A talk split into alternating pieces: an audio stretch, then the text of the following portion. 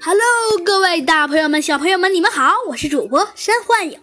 今天呢，山幻影呢要给您特地新开一个专辑，当然了，也是关于猴子警长的。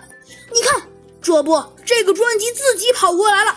既然他跑过来了，嘿嘿，那我就给您讲一讲关于这个故事的事情吧。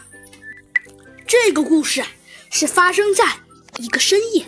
猴子警长和小鸡墩墩正在巡逻。哎呀，猴子警长，你到底这么晚巡逻要干什么呀？小鸡墩墩的声音传了过来。嗯，小鸡墩墩，身为一名真正的警察，时刻巡逻是我们的责任。猴子警长头也不回的继续开着他的摩托车，肯定的说道：“那好，哎，那好吧，好好。”哎呀，好好的警察，不过我真的有点困了。好，小鸡墩墩，巡逻这一圈完，我们就回家睡觉。太棒了，小鸡墩墩这才高兴地拍起手来。突然呢，一个慌慌张张的声音传了过来：“警长，警长，不好了，不好了！”嗯，猴子警长听闻这个声音，立刻停下了摩托车。他呀，轻轻一跃，就跃下了摩托车。只见呢，是一个警察走了过来，不对，确切来说是跑了过来。哦，请问你你来这里有什么事吗？警警长，不好了，要下雨了！猴子警长和小鸡墩墩这才注意到，这个警察手里呀拿着一个雨伞。猴子警长看了一下天，点了点头，说道：“嗯，你很负责，我不得不说。哦，对了。”你来这儿就是只为了，呃，就是只为了帮我们送雨伞吗？哎，警长，这是其一，还有其二呢。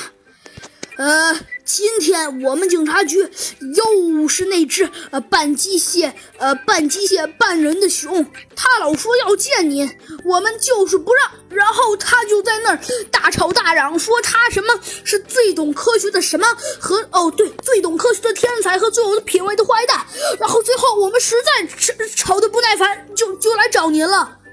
哦，半机械半人的熊，这么说。是弗兰熊，小鸡墩墩呐抢先说道：“哦，没错，是弗兰熊。走吧，小鸡墩墩。”说着呀，猴子警长跳上了摩托车，顺便啊也把小鸡墩墩一把抱了上来。现在这一切还都是个谜，看来我们得去我们的警察局门口来问问弗兰熊深夜来访有什么意图吧。说着，猴子警长就开动了摩托车。没一会儿。他们就来到了猴子警长警察局的门口，这不是吗？只见那弗兰熊正在大叫呢：“你你你们这是侮辱我！我最懂科学的天才，最有品位的坏蛋！你们这群这群这群这群无赖！你们不知道，我我我是猴子警长的！”保安呐，早就等得不耐烦了，他摆了摆手，说道：“嘿，一边去！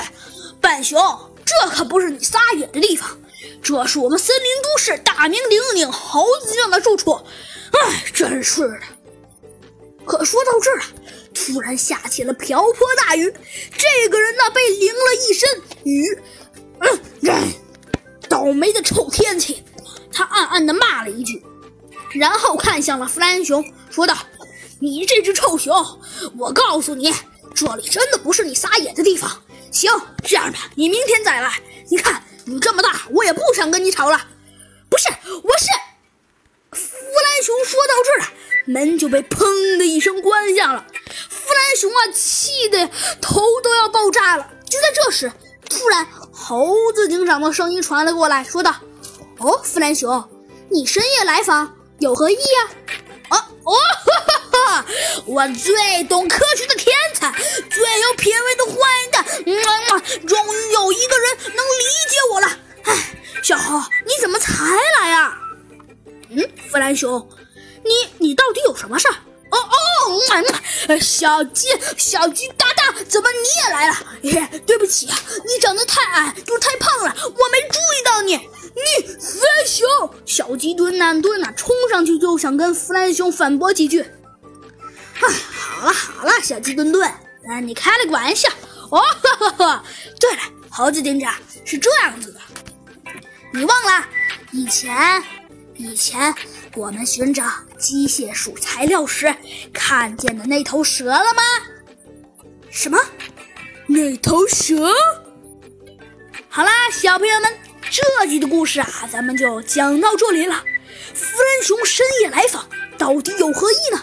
而且弗兰熊说那条蛇又是哪条蛇呢？还有这个案子怎么跟机械鼠又有关系？好了，那么这集的故事啊，咱们就讲到这里了。弗兰熊到底有什么事情呢？那我们下集揭晓答案。好啦，小朋友们，这集的故事啊，咱们就讲到这里了。那我们下集再见吧，拜拜。